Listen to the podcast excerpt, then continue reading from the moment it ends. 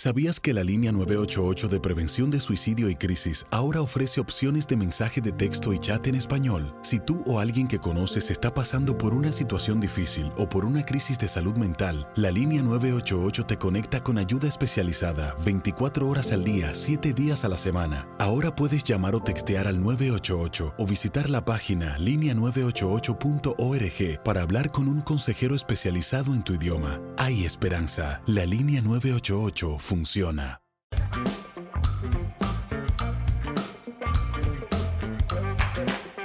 Bienvenidos, esto es Amigos, podcast de TUDN, como todas las semanas con Henry, José Bicentenario y su servidor. ¿Cómo estás, Henry?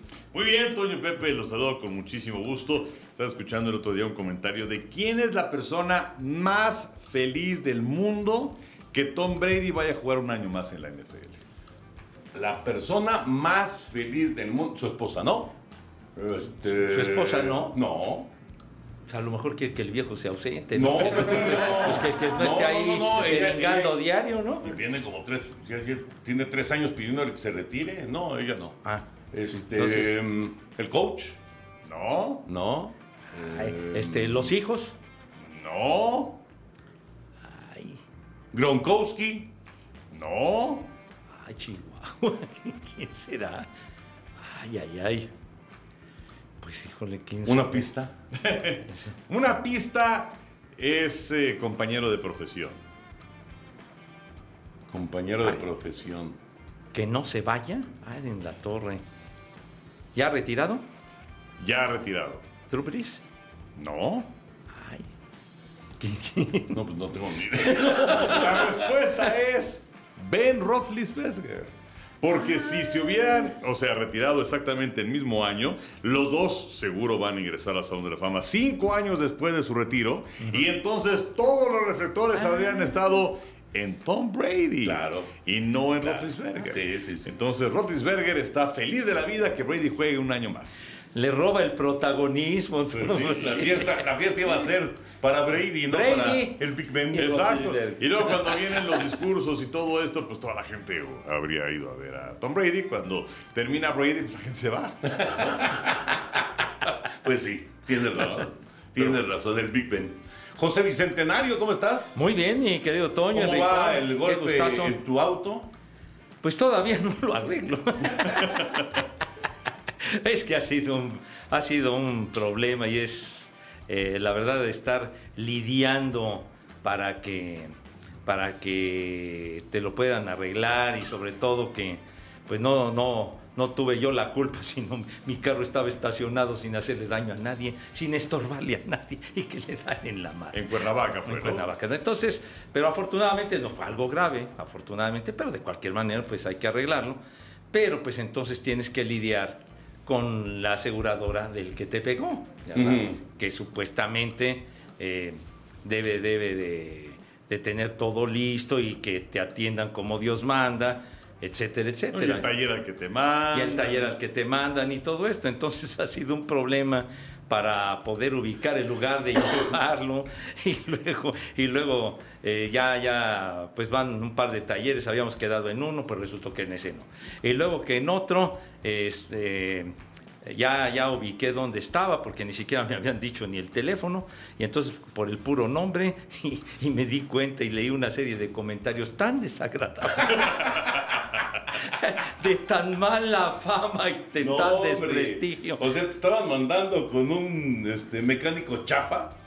Pero pues yo creo que algún ojalatero de la calle este, lo haría mejor, me imagino. Pero la verdad, con esos tiros y con esos comentarios de la gente que me tocó leer ahí referente a ese sitio, pues ya, ya de plano prefiero yo este, arreglarlo por mi cuenta. Pero, Pero este, estás con el seguro de este señor. Sí. Pero con tu seguro no tienes tú derecho a eh, algún taller. Pues, pues bueno, digo, tendría que consultarlo, pero, pero ya, ya, ya después de todo esto de llamadas y de, de, que de andar te limosna, entonces ya estoy hasta la madre. Entonces, este, entonces, pues yo ya lo mejor y lo que pretendo, pues es de que me evaluaran mi golpe, que me den una lana y yo lo arreglo. Y yo me, yo estoy seguro que en dos, tres días ya está listo, porque no es una cosa afortunadamente grave.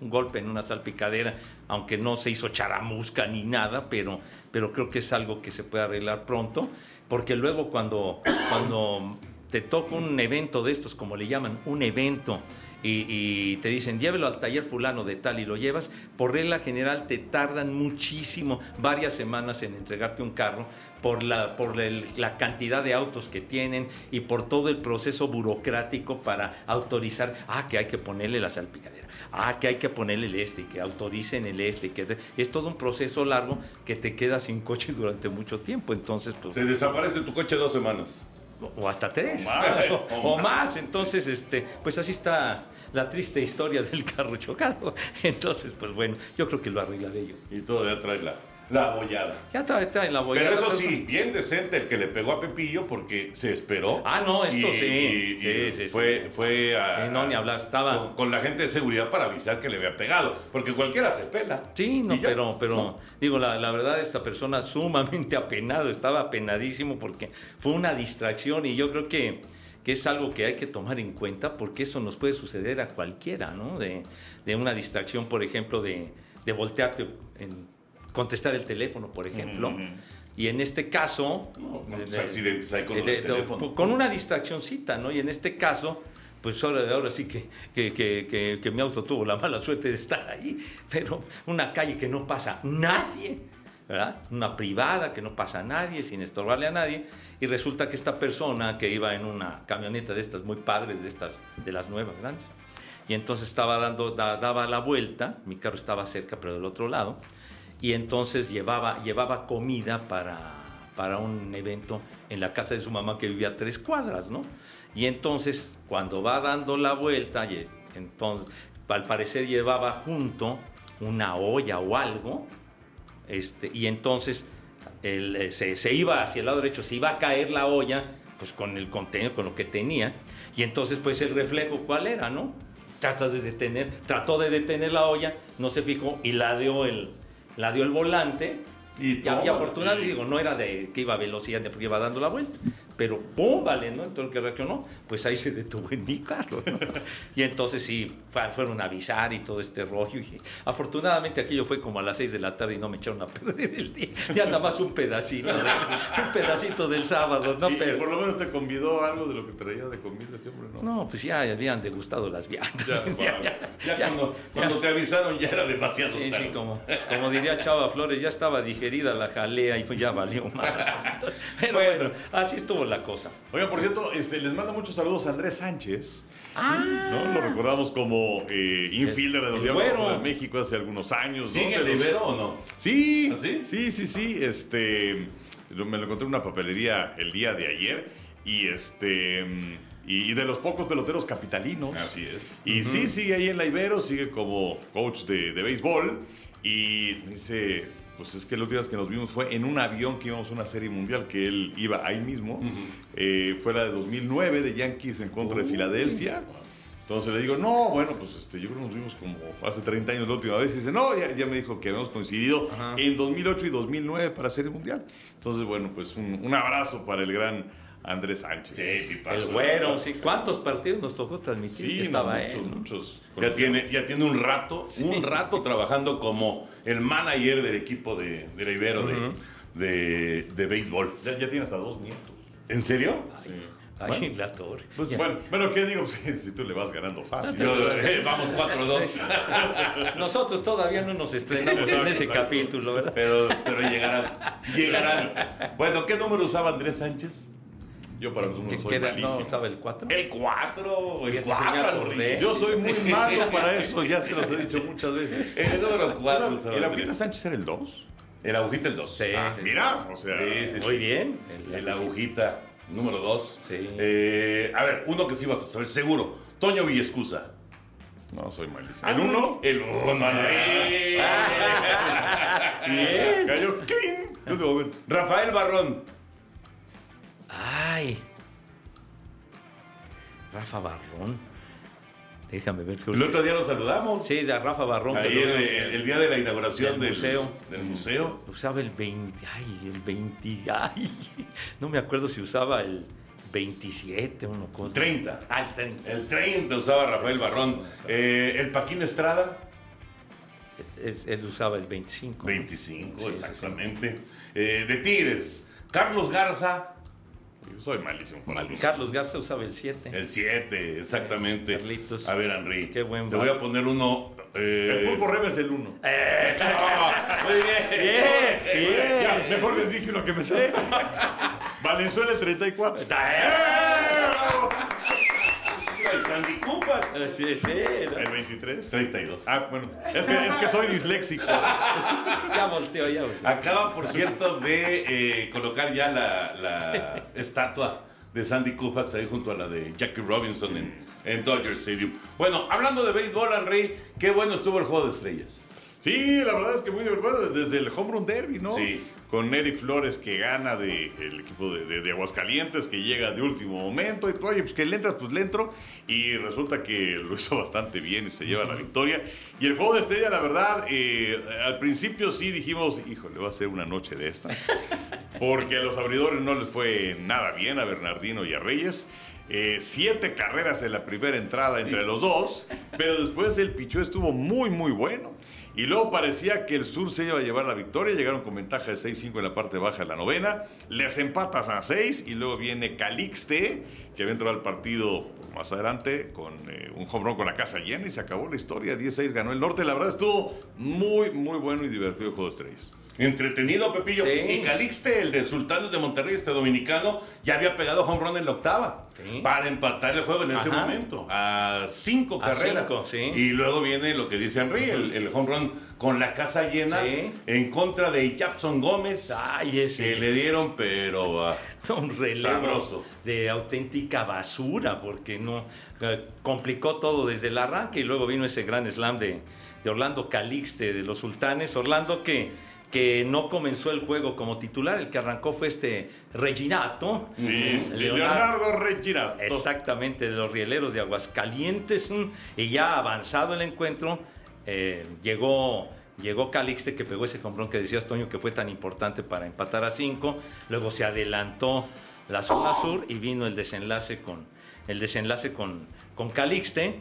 Y ya son, eh, que son cuatro de los últimos cinco juegos de estrellas que ha ganado la zona norte y daba la impresión de que iba a perder Fernando Rodney, porque Rodney entró y a él le hicieron la hicieron carrera para aventajar claro. la zona Tito. Polo, ¿no? Tito Polo que Produjo. le- con un doble produjo la carrera y luego ya el desenlace con Gómez del Águila de Veracruz. Y, y Tito Polo que también la regó ahí en el fildeo, ¿no? Sí, la sí, sí. baja de la novena. Sí. Y complicó mucho todo el asunto. Sí, sí, sí, sí. Pero muy bueno el juego, ¿eh? Sí. La verdad valió la pena. Buen, eh, buen espectáculo de la Liga Mexicana de Béisbol, que ahora viene a su segunda parte del calendario, ¿no? Tabasco en el sur y Tecolotes en el norte son los que comandan, pero bueno, vamos a ver qué pasa en la, en la segunda parte del calendario. Y mientras tanto, en grandes ligas, los Yankees de Nueva York ya llegaron a 50 victorias. Antes de que llegara el verano, llegó la victoria 50 de los Yankees de Nueva York. Y estaba viendo, Henry, Pepillo, el tremendo pichó de los Yankees. ¿Cómo está? Bueno, Garrett Cole estaba tirando sin hit y carrera el lunes.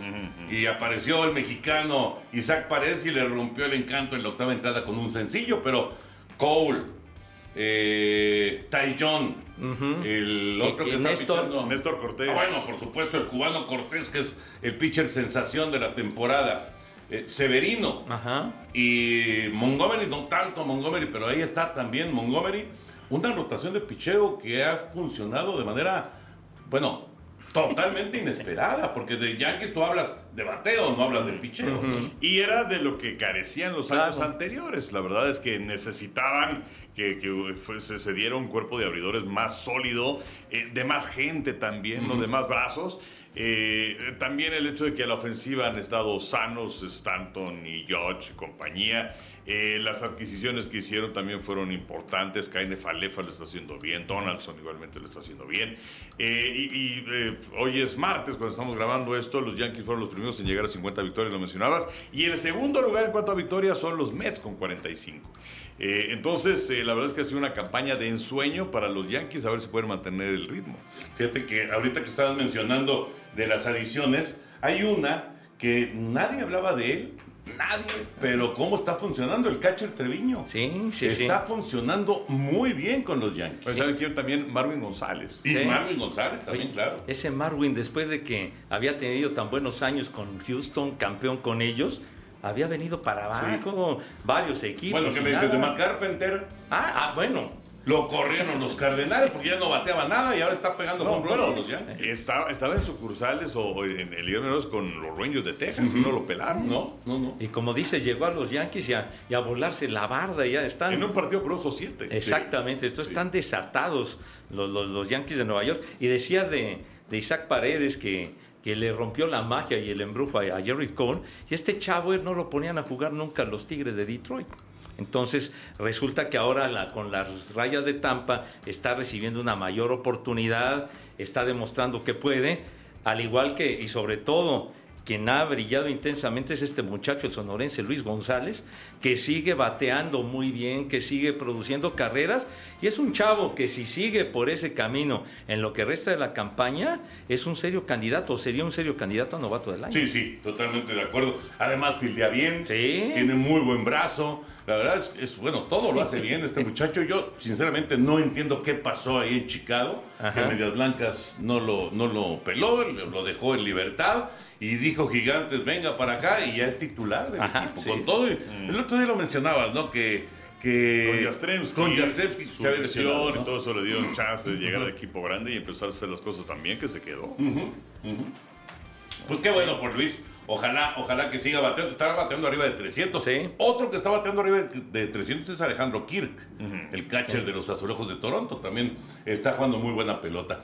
Y hablando acerca de lesiones, de lo más reciente en cuanto a lesiones, lo de Mookie Betts, que se fractura la costilla, estaba jugando de maravilla, estaba bateando muy bien. Y ahora Mookie Betts es baja de los Dodgers de Los Ángeles. Vamos a ver cuánto tiempo se tarda en recuperar. Pues sí, y se suma a la baja de Walker Bueller, ¿no? Que va a estar fuera un par de meses, un mes y medio, dos meses. Entonces, a ver si es que los eh, Dodgers pueden mantener el ritmo. Eh, la semana pasada, por un instante, uno o dos días, perdieron el primer lugar con San Diego del oeste de la Liga Nacional, pero bueno, ya lo, lo habían recuperado. Hoy que es martes, eh, de hecho están empatados los dos equipos en la primera posición del oeste de la Nacional, pero pues sí son eh, piezas importantes para los Dodgers, definitivamente. ¿no? Sí. Lo que aporta Mookie a la defensiva y a la ofensiva es eh, sensacional y lo que hace Bueller pues también. No, bueno, imagínate, ya llevaba, ¿qué? Como cinco o seis victorias en la temporada a Walker Buehler y también lesionado Rendón, pero él ya fuera todo Sí. el año. Anthony Rendón. Es uno de los Serafines. fracasos más grandes. O sea, Serafines, qué mala suerte tienen estas Muy contrataciones, porque además,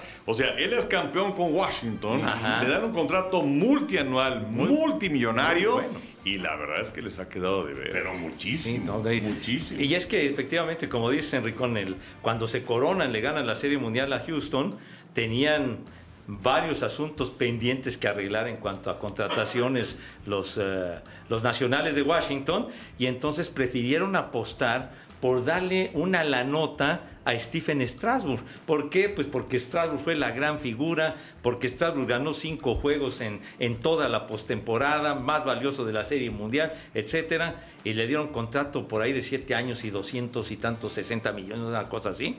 Y también, ¿qué ha hecho después de, después de firmar ese No, se la contrato? pasa en la lista de lesionados. Lesionarse. Nada, nada. Tuvo una apertura en esta campaña, ya está otra vez fuera y realmente fue, fue, fue una inversión ruinosa después del gran éxito que tuvo en el 2019 y precisamente se acuerdan que decían, no, ¿a quién van a firmar? ¿A Rendón o a Strasbourg? Claro. ¿Prefieren picheo o prefieren bateo? Prefirieron Strasbourg y la mala suerte de los Serafines con Rendón. Sí, yo, yo la verdad, yo también hubiera ido por Strasbourg. ¿eh? Ah, no, Digo, ¿quién te vas a imaginar que se la va a pasar lesionado? Todo el tiempo. En, en los siguientes dos o tres años. Pues ¿no? sí, sí, Qué- sí. Qué, qué pena. Pero bueno, Rendón tampoco ha jugado mucho. No, no, no. Rendón prácticamente no ha jugado. No. Ah, Rendón desde que llegó. Exacto. En septiembre de 2019, los nacionales le ofrecieron a Rendón una extensión de 7 años y que estaba entre 210 y 215 millones de dólares.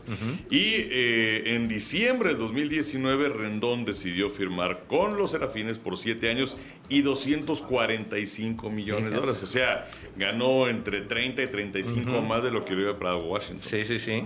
Y ya pasaron el 20, que no, no se lo pagaron completo por lo de la pandemia, pero bueno, de todas maneras, el 21 y ya está corriendo el 22, que ya está fuera toda la campaña. Ya, ya se fueron tres años de ese contrato. Y Sí, y de hecho en el 2021 también estuvo un buen rato en la lista de lesionados. Sí.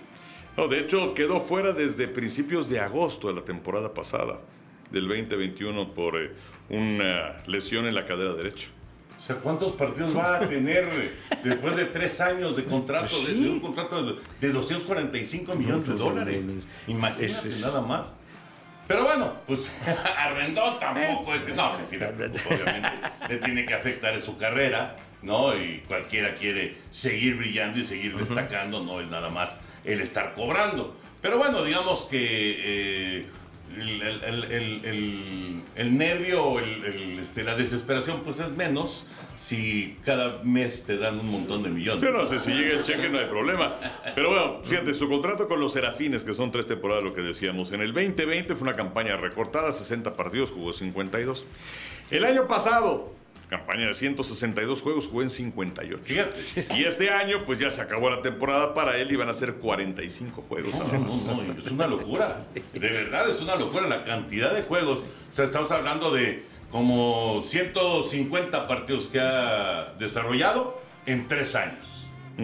150 Claro. No, partidos, no. o sea, y Lo- por supuesto no ha sido para nada de impacto con No, los Serafines. lo bueno para él es que no es como antes, ¿no? Que, que firmaron los contratos por año, entonces pues ahí está la cosa. No, fíjense, el último año que tuvo Rendón con Washington, que fue 2019, conectó eh, 34 home runs y fue líder en carreras producidas con 126. Bueno, con el equipo de los Serafines en estas tres temporadas, en de recortadas y lo que sea, lleva 20 home runs Sí. y lleva 5, 85 producidas. No, no, no, qué, qué duro, qué duro. Inversión ruinosa. No, imagínate en la oficina, o sea, lo que se hablará en la oficina. ¿Quién recomendó a Rendón? ¿Quién fue el dueño? Ah, ok, ni modo.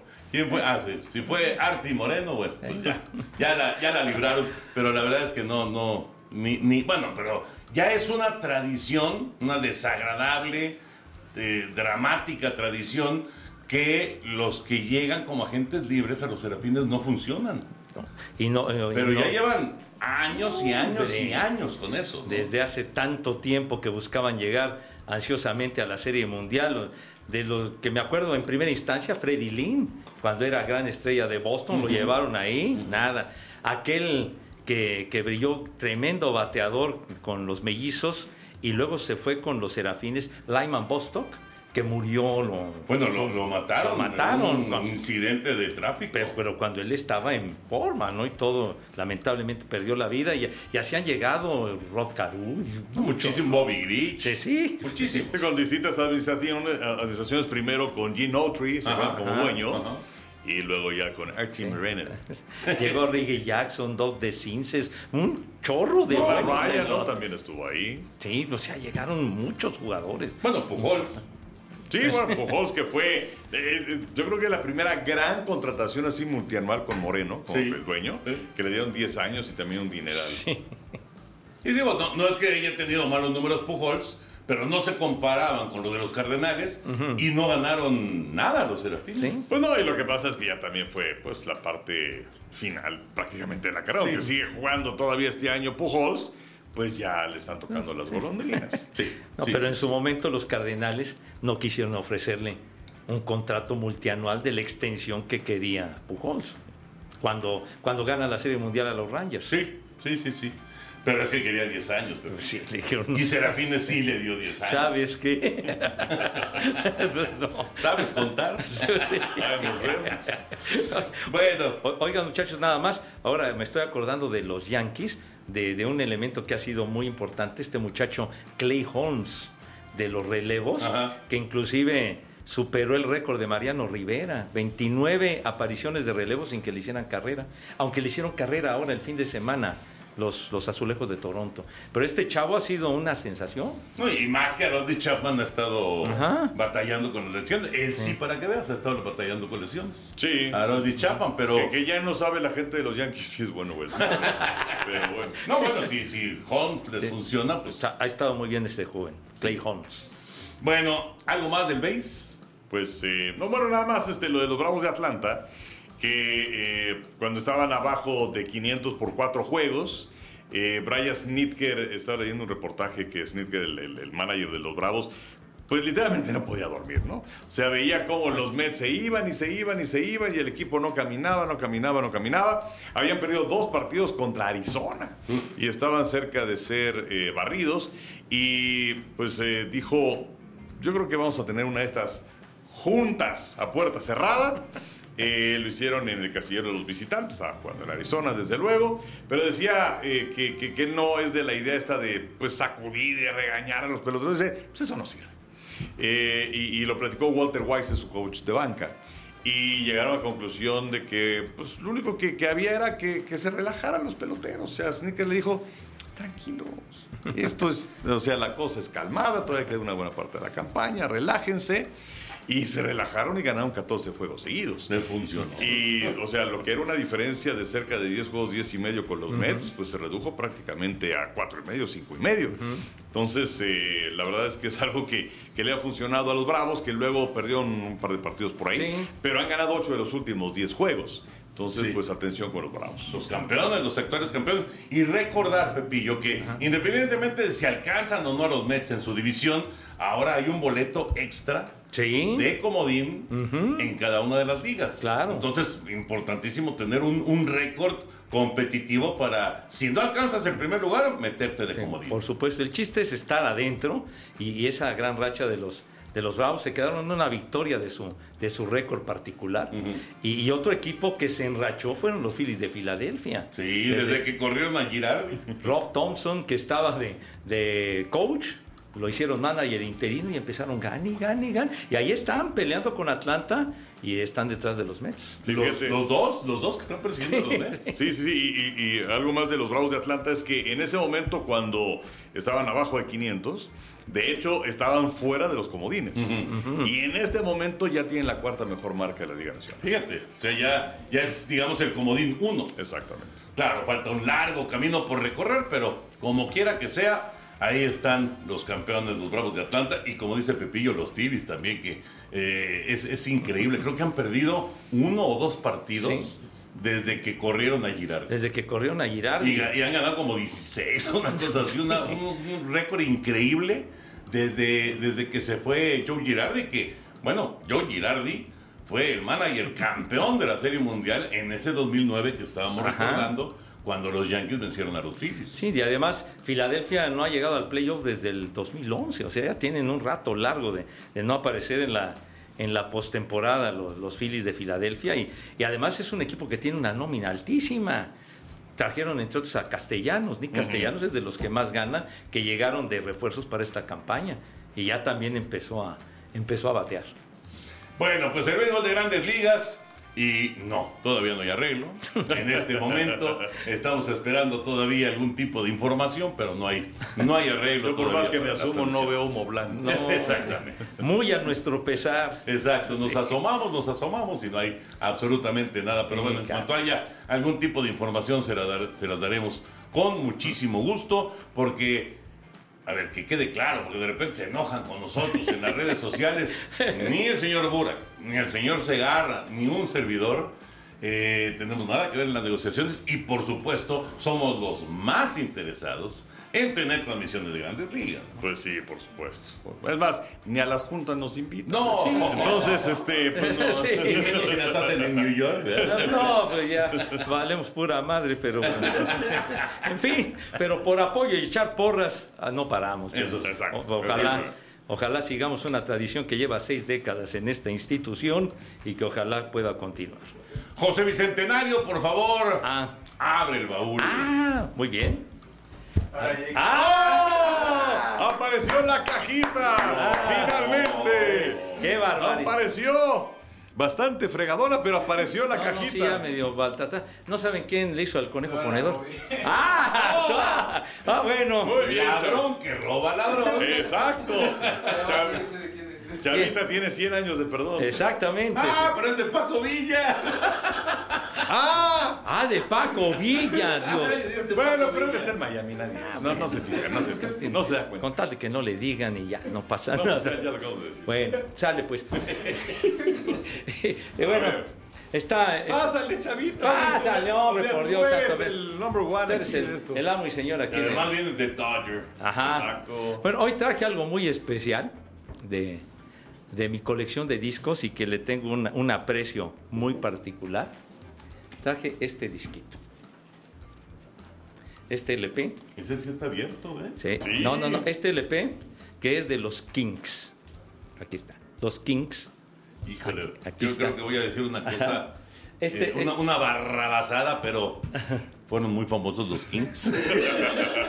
Mi Toño, mi Toño, de lo más grande en la historia del rock and roll y Ah, sobre ¿sí? todo y sobre todo de la de la ola inglesa de la invasión británica que se desató con los Beatles, ¿no? Entonces los Beatles y luego que los Rolling Stones y el Who, los Kings por supuesto, los Hollies, los ermitaños de Herman, Pero entonces los estos fueron como imitadores. No, qué imitador ni qué nada. No, no, no, no, no. No, no, no, los Kings un. Toño, hay, hay, hay ocasiones en las que es mejor escuchar a Pepe nada más. Oye, estoy esperando que ya suene su teléfono. Qué poca madre. man. Ah, este, es, este es el reverso del disco. De, eh, y entonces me, me atreví a traerlo. A ver, este, me atreví a traerlo porque le tengo un aprecio muy especial porque fue el primer LP que tuve, o sea, de mi colección, el primer LP de, de- de- de un grupo fue este, porque los demás, los anteriores, estoy hablando de 1964 este disco. Mira qué buen año. 1964, Sí. exactamente. Este disco, porque es cuando, cuando surgen los Kings y este y los discos anteriores, porque siempre pues, me ha gustado todo, todo el rollo de la música, es- eran y son extended plays, discos sencillos de 45 revoluciones, ya sea de dos canciones o de cuatro. Un día voy a traer varios de esos, pero LPs no, no, no tenía, ¿no? Los LPs eran mucho más caros. Y, y en una, y en una Navidad, me acuerdo, la Navidad del 64, entre otras cosas, apareció ahí en mi casa, que es la de ustedes, este disco ahí en el sillón y me hizo muy feliz. Este Te lo disco. trajo Santa Claus. Me lo trajo Santa Cruz. Entonces, este, le tengo un gran aprecio porque además es un discazo. Y Ray Davis, eh, que es el, el jefe de este, de este grupo, el creador, el cantante, el guitarrista, el compositor de los temas, precisamente cuando estamos eh, grabando el podcast, martes 21 de junio, está cumpliendo 78 años de edad Ray Davis. Y- y- y, 78 sigue, años. y sigue, pero, pero por ejemplo, eh, tiene ahí, pues yo creo que tiene muchas canciones famosas los Kings, pero tienen una que se llama De veras me atrapaste, que el- Habla de You Really Got Me. o sea, ese riff es uno de los riffs más famosos de la historia del rock and roll y es viene en ese disco y es la verdad es un gran gran disco nacional porque lo editó Discos Gama. Que ya obviamente no existe, ¿no? no, discos Gama ya no existe. Y además es, este LP ni siquiera es estereofónico. Ahí dice, creo que dice abajo, mi Henry, alta fidelidad. Alta fidelidad, bueno, pero por esos momentos yo creo que Sí, era lo más avanzado. Ah, no, por supuesto. Pero sí ese disquito pues tiene la bonita cantidad de 58 años a sus órdenes. Mira. Dice, imagínese usted a cuatro estudiantes de arte vestidos como los personajes de Dickens, cuyos conocimientos musicales van desde Chuck Berry a Bach. Añádales cabello largo, vocalizaciones al estilo de Little Richard, tres guitarras, una batería, ritmo, y son los Kings. Sus nombres son Ray Davis, de 19 años, toca la guitarra, armónica y canta. Dave Davis, de 16 años, principal guitarrista del grupo. Pete Wife, de 20 años, es vocalista y encargado del bajo. Y Mike Ivory, de 19 años, baterista. O sea, eran unos mocosos y qué bárbaro. Era, era la alineación 16 original. años uno de ellos. Sí, sí, sí, iban de 16 a los 20 años. Durante los últimos tres años han tocado en Modwell Hill, Londres, pero su idea original era cantar para recolectar fondos para su escuela, Croydon School of Art. Los resultados fueron tan halagadores que se convirtieron en profesionales. Sí. Y ese Dave que dices, hermano de Ray Davis, su hermano. Oye, entonces tiene, tiene en la cara A todo el día y toda la noche. Ah, es otro tema, A ver. brutal. Sóplamela. ¿Cómo, cómo? No, digo, no, no digo. O sea, ¿cómo? Ay, no, no estamos, no, no son No. las tres y cuarto, me cae. O sea, ¿cómo va? ¿Cómo va?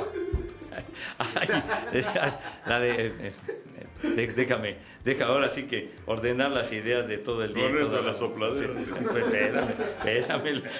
Esas, esas soplas. Ay, Me ay, saqué de onda. no, ¿Qué pacho? ¿Qué pacho? Ya vamos a entrar. No, no, Sigue albureando. no, acuérdate Pepe. que ahora ya tengo de compañero al compañito. Sí, no, no, no. Eh. Arturo Rivera muchos años. No, pero bueno. El señor Cervantes que no canta mal las rancheras. Si No. quieres duelo de alburazos nos aventamos. No, digo, simplemente digamos que se perdió la concentración. Sí, sí, sí. Pues es ¿No? que si hay de sopladas a sopladas, hermano. ¿verdad? Pues sí. Bueno, pero all day and all of the night.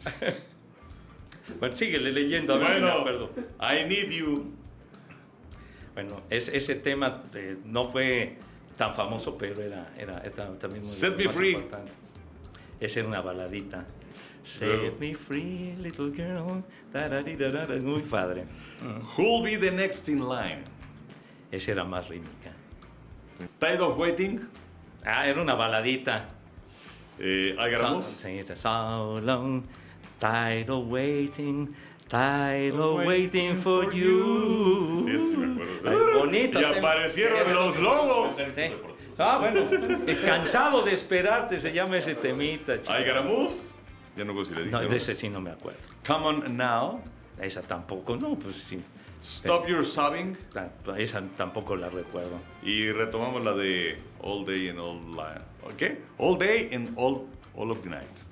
El tarán, tarán, tarán, tan, tan, tan, tan, tarán, tarán, tarararán, tarán. Sí, Esa es- muy famosa también. Bueno, pero es que el tema, todo el día y toda la noche, y la de De veras me atrapaste, pues fueron los temas que abrieron brecha con este grupo que tuvo muchos éxitos. Más adelante la de Lola, que fue muy famosa, en fin. Y el maestro Ray Davis, que cumple 78 años este 21 de junio. Y acá tenía 19. Sí, sí, sí, también fue joven, hermano. Pues también sí, fue joven. Pero Y el- McCartney cumplió en el, el fin de semana 80 años. 80, 80, sí, 80. exacto. Sí, y- y, además Ray Davis, eh, compositor de los temas, de la gran mayoría de los temas, los compuso él. Y entonces, pues, eh, es un disco que le tengo un gran, gran aprecio y que además, a pesar de estar viejito, observa las condiciones en que está. Pues perfecto, ¿no? O sea, no tiene ninguna rayadita. No, no, no, qué esperanzas. El disco está impecable. Sí, Pepillo, está. Velo del otro lado, Y chiquito. lo, y lo, este. Claro que lo poníamos, imagínate, Pero chiquito. de, de- muy seguido. Sí, poníamos seguido y sobre todo se pudo conservar todavía mejor Sí, porque estoy echando a perder sus este, ¿La, la bolsita? se pudo conservar mejor porque de inicio, o sea, unos meses atrás, mi papá nos había comprado el, el Extended Play de, que tenía la misma portada y que tenía solamente cuatro canciones. Ah, y entonces ese fue. Eh, Entonces sí, sí le dábamos juego. le dábamos mucho juego, le dábamos mucho juego al, al Extended Play. Chava, ya. Ya. Ah, ver, no, no lo vayas a rayar por tu santa jefa. No, no, no. Es que Toño. Toño le hizo la huevoncita, ¿no? De, de no sacar la bolsa. ¿Por qué no ponías, no ponías jamás un LP, carajo? No, muy raro, eh, Pepillo, muy raro, muy de vez en cuando, sinceramente. No, nunca fui, nunca fui de música, Nunca la fuiste. verdad. Bueno, No. fuiste. y me- Pero por ejemplo, ahorita que pero no eres músico, Ahorita- esa es, no, otra, no, para esa nada. es otra cosa. Pero esas dos famosas que dijiste, esas sí me acuerdo. Ah, la Esas sí me acuerdo. Sí, sí, pero así que me digas tú, Tarán, esos son los Kings. Sí, no, Esa sí me acuerdo perfecto. Y la otra que decías, la de. ¿La de Louis? La de Louis. No, De veras me atrapaste. Ah, you really got me. esa, esa, esa también. Pero así que sepa yo quiénes son. No conocía yo a los Kings, no sabía quiénes eran los Kings. Los King, no, grupazazo de, de los mejores de la ola inglesa. ¿Y todavía están en circulación o ya se pasaron a retirar? No, bueno, de lo que después yo me enteré haciendo algunos proyectos solo, Ray Davis y su hermano Dave también por su parte. O sea, se separaron. Se separaron, pero indiscutiblemente el, el mero mero Ray Davis. Pero entonces es increíble, Henry, cómo lo de los Rolling Stones ha durado tanto tiempo como grupo, ¿no? Pues sí, bueno, el baterista pues ya, ya está en el hoyo 18.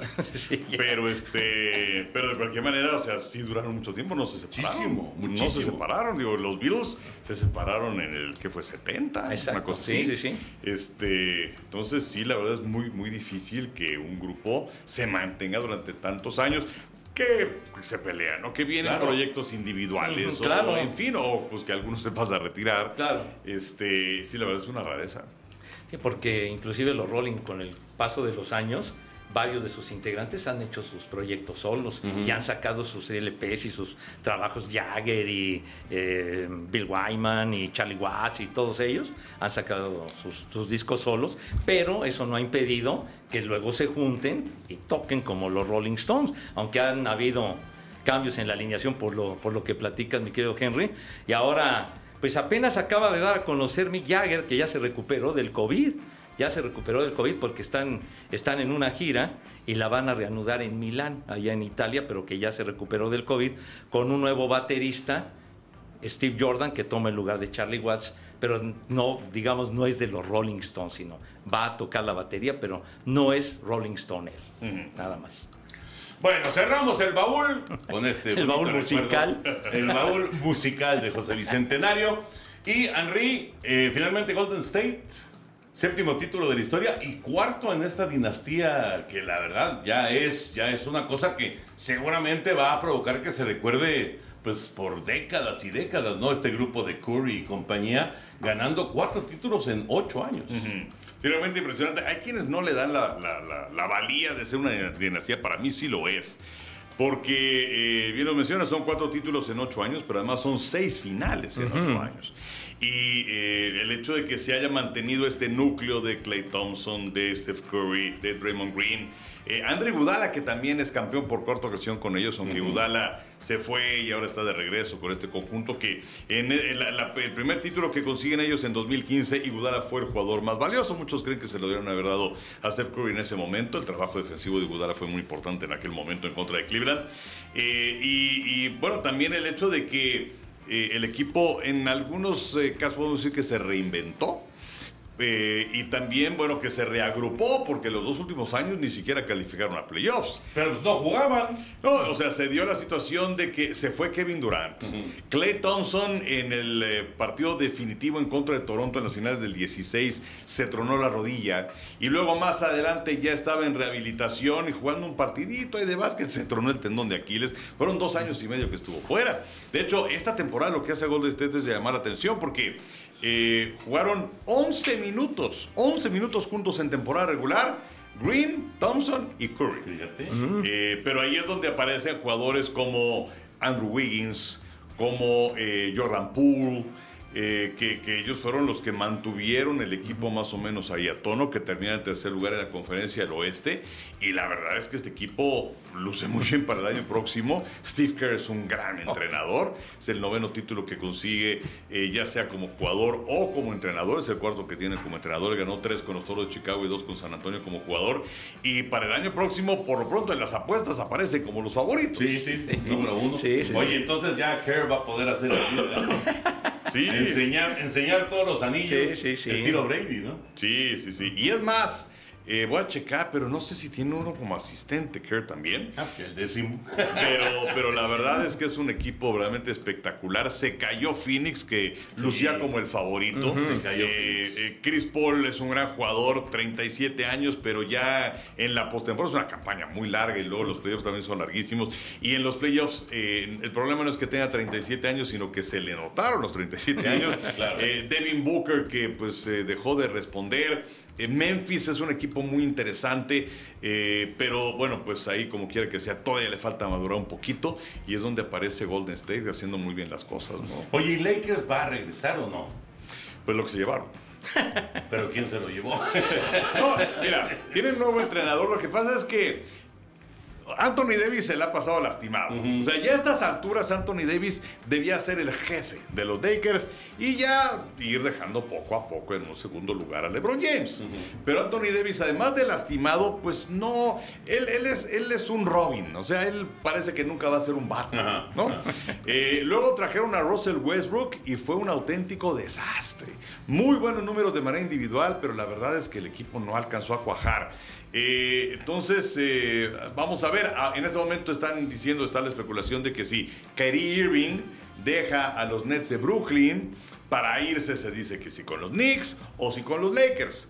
Pero los Lakers en este momento tenían que abrir muchísimo espacio en cuanto a tope salarial, porque lo más que podría ganar Irving ahora son 6 millones. No, lo va a Y aceptar. él tiene una opción para quedarse con los Nets de Brooklyn de 36 millones. que además siempre es una incógnita Kyrie Irving, que, que es un gran jugador, pero eh, primero se la pasó lastimado con Boston y luego el año pasado con los Nets nada más jugó la mitad de la temporada porque como no se quiso vacunar Eso también qué absurdo. eh, por sus ideas y lo que sea, pues nada más jugaba partidos de visitante, porque por la legislación en Nueva York No podía jugar. no podía jugar ahí en casa, entonces tuvo la mitad de la temporada. Em, pero yo, yo la verdad, a los Lakers todavía los veo, los veo muy atrás de Golden State, Muy lejos. y los vería lejos de Memphis y quizás también de Phoenix. Vamos a ver. Bueno, los Mavericks de Dallas que llegaron hasta muy lejos, ¿no? También. Ahora necesita Luka Doncic, pues también alguien que le acompañe, ¿no? Oye, pero pues lo, lo de los Lakers, ¿no? Se- hace apenas dos años fueron los campeones y ahora la caída que han tenido. Y me llamó la atención y lo de, lo de los guerreros y Boston, ¿no? Leía yo en su momento que solamente en nueve ocasiones un equipo que estaba abajo 3-2 se había levantado para coronarse y el único que lo había hecho dos veces eran los, los Celtics de Boston precisamente, pero, pero pues ahora no pudieron y, y todos los partidos ¿verdad? se decidieron por doble dígito. Sí, sí, sí. Y sabes qué? O sea, es una base muy buena la que tiene Boston. ¿no? Muy joven. O sea, el caso de Jalen Brown, de Jason Tatum, tienen 25 y 24 años. Eh, tienes a jugadores como, como los dos Williams, Robert y Grant Ajá. Williams. Eh, eh, Horford, bueno, ya va de salida, tiene 36 años, pero le hace falta un movedor. O sea, le hace falta definitivamente un movedor a los Celtics de Boston. Oye, ese Wiggins va a seguir con, con los eh, guerreros. Pues vamos a ver, él es el tercero en cuanto a sueldo del equipo de Golden State. Y la verdad es que hasta ahora en su octava temporada fue cuando se revaluó, llegó a su primer juego de las estrellas. Entonces, pues a ver también cómo está la cosa de lo del tope salarial. Pues Golden State ya, ya para mí definitivamente es una dinastía. Sí, sí, Con sí. cuatro títulos, como dice Enrique, además otras dos finales que perdieron. Es una cosa de locos. O sea, ¿cómo no lo puedes considerar una dinastía? Pero bueno, en fin, habrá, habrá todo tipo de opiniones. José Bicentenario, antes de terminar, José Bicentenario quería poner un tema futbolero. ¿Hace Pepe? ¿Por qué? Pues, porque así es él. Por, eso. Oye, por cierto, que él no ganó ningún título como así. Ay, no, Ah, o sea que nueve. no, sí, sí, simplemente era un recuerdo, mi querido Toño, que lo estábamos platicando Pero es tema, antes. pero es tema futbolero, Está ¿no? bien, está bien. Simplemente era un recuerdo que lo platicábamos antes de, de empezar el podcast, de que eh, ahora que estamos eh, grabando el podcast, 21 de junio, se están cumpliendo 52 años de la final del Mundial México 70. Wow. 52 años de la gran victoria de Brasil sobre Italia. O sea que ya Qué llovió. recuerdazo. Ya llovió. Qué recuerdazo. 52 Cancha años. del Estadio Azteca, un domingo. Y yo de lo que más me acuerdo es del Rey Pelé levantándose y ¡pum! metiendo el cabezazo para vencer a Albertosi. Sí, señor. Que era el portero de la selección de Italia. Sí, no, no estoy seguro si la secuencia es esta, pero era un saque de banda. Ajá. Y no sé si fue Rivelino el que puso el saque, o, no, fue, creo que fue Tostado. Tostado. Le dio el balón a Rivelino y Rivelino viene con el centro y viene remate de cabeza de Pelé, que fue el gol 100 de Brasil en mundiales. Ajá. Por cierto. ¿no? Oye, y. Y, y- que además Italia estaba ganando 1-0. exacto, exacto. Sí. Con error de Félix. Que era un portero malísimo. Ro- ese Roberto Boninseña. Boninseña y hizo se el metió el gol. Y cómo me acuerdo también, cuando lleva 3-1 ya prácticamente estaba por acabar el juego, el pase que le pone pelea a Carlos Alberto Sí, sí, para, sí. ¿cómo le dijeron? El gol de, Del presidente. El gol del presidente. El gol del presidente. que porque creo que eh, el presidente había dicho que iban a meterle cuatro goles el presidente de Brasil, sí. Como diciendo, sírvase. Y pum, vale, de esos, de esos cañonazos pues, para romper la red. ¿no? Le pegó, pero con todo Carlos Alberto. Y el golazo de Gerson para ponerse 2-1 y tomar ya la ventaja. Y Jairzinho, que también marcó gol. Ajá. Eh, él, él metió gol en todos los partidos de Brasil. En los seis partidos de? Brasil en esa Copa del Mundo Es anotó. Jairzinho. Sí, sí, sí, por Sí. supuesto. No, no, fue, fue- la verdad fue un mundial inolvidable. Inolvidable ese Que mundial. por cierto, el otro día estaba leyendo, no me acuerdo si fue Ricardo Salazar, pero bueno, el partido del siglo, el Italia-Alemania, el Estadio Azteca, ese partido se debe haber jugado en Guadalajara. Sin embargo, eh, pues por todo lo que había representado Guadalajara y Brasil y no sé qué tanto, permitieron que el partido de Brasil de semifinales Que fue contra Uruguay. Contra Uruguay. Se jugara en el Jalisco ¿En serio? y no en el Azteca. Híjole, y, Uruguay lo aceptó. Pues yo no sé cómo estuvo la cosa. O no le preguntaron. Bueno, ¿verdad? de hecho también se da esto de, de- de la Unión Soviética y de México, que terminaron en el grupo, Ajá. y creo que eran exactamente iguales. Sí. Y eh, por más que México quiso, no, pues me, me quedo en el Azteca y no sé qué, pues no, que hubo un volado. Y México lo perdió, y entonces por eso es que México fue a jugar a Toluca. Toluca. Y bueno, pues ahí aparecieron los goles de Italia y, y nuestro queridísimo Nacho Coladerón. Y se acabó la historia, ¿no? Y el adiós. No, el adiós. El adiós del bueno, mundial. y además el 1-0 con el gol de la Calaca González. Exactamente. Ay. Y luego, pues ya los Oye, la- el gol de la Calaca y la narración inolvidable del Conde Calderón, que fue el que estaba narrando Sí.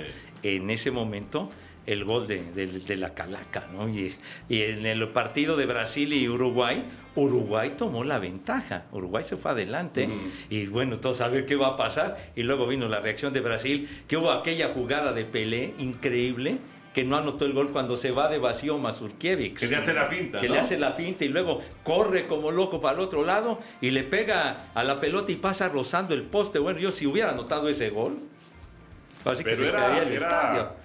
Que por ahí de tres cuartos de cancha, ¿no? Sí, sí, sí, le hizo una finta increíble, una jugada de genio.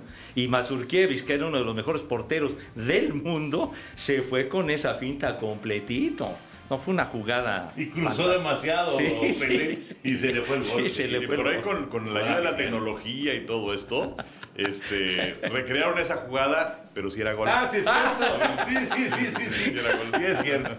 Ah, qué gran recuerdo. no, no, qué cosa. Qué gran recuerdo. Pues hoy entonces se cumple, bueno, ahora que estamos Hoy grabando el martes. martes, 52 años, la tajada de Banks, increíble. esa no fue hace 52 No, años. no, Sí. no, pero fue en ese Bueno, mundial. fue en ese. Fue en ese mundial, mundial. en Fue un remate abajo de quién fue? Sí, de, Pelé. de Pelé. Pelé, ¿verdad? ¿Eh? De Pelé. Qué bueno que Raúl Orbañano le hizo una tajada muy parecida a A Pelé, Pelé, claro. cuando vino el Santos contra el Atlante en el Azteca. Exactamente. De hecho, de hecho, este primero fue el de Raúl. Claro, y me acuerdo de la, de la narración de Fernando Luenga. Sí. Y Pepillo tiene la narración de la de Gordon Banks. La- a ver, dura nada más 17 segundos. No importa, Pepe. Este, la narración de Paulo Planet. Que hacía pareja con Ángel Fernández en aquel Ahí les va. Espérenme. Ahí viene Carlos Alberto para Jair. Y muy buena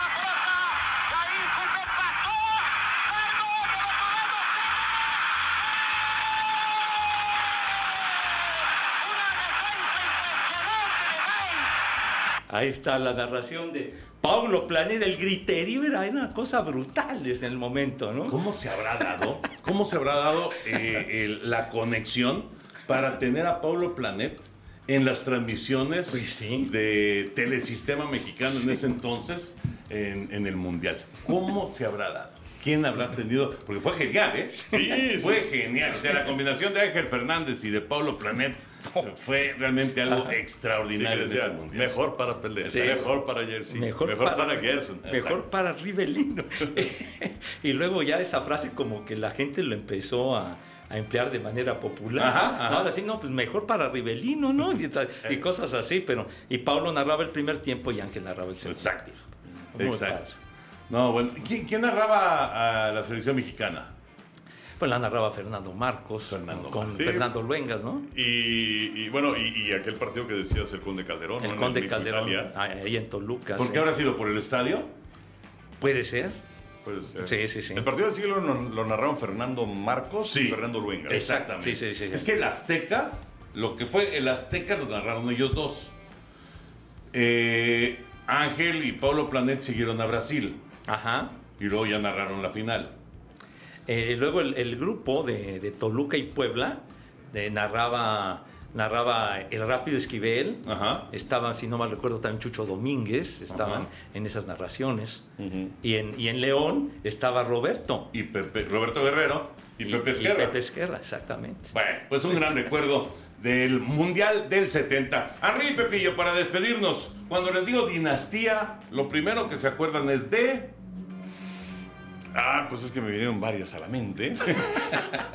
Pero pues voy a hablar de los Yankees de Nueva York, que hicieron a fines de los 40 y principios de los 50, que fue realmente Claro. espectacular. Entonces eh, me voy a quedar con esos Yankees de Nueva York. Yo creo que esa es la más grande dinastía de cualquier deporte. Esa, esa, Sí. de- y, de, y de, ese- de esos Yankees, ¿no? Pero yo, yo luego, luego, ahora que estamos en, en temas eh, tan frescos basquetboleros, me acordé de la dinastía de los Celtics, de, de ganar esos nueve títulos, ese, ese dominio increíble que tuvieron. Ya tiro Ah, por viaje le ganaban a los Lakers. Sí, o sea, Sí. bien igual el récord de, de los Celtics de aquella época, ¿no? De Bill Russell, esa sí fue una gran, gran dinastía. Y yo me quedo con la dinastía de los Patriotas de Nueva Inglaterra. Si, si recuerdan ustedes, pues no fue muy grato para los que le vamos a los Raiders como empezó esa dinastía, pero ha sido una gran dinastía, sin duda, la de los Patriotas de Nueva Inglaterra. Bueno, pues ya nos vamos, Henry. Gracias. Gracias, José Bicentenario. Muchas gracias, no sonó el teléfono. y se estaba prendido. y se ¡Qué estaba, onda! y se estaba prendido. A ver Nos si no- echaron a perder el teléfono, el, el- el programa No, sin hombre, que a ver si la próxima teléfono. semana me hablan de Galloso o dirían por ahí de García Márquez. Así dice luego, del cotorreo, mi Toño. Gracias por acompañarnos. Los esperamos la próxima semana. El podcast Amigos de Today.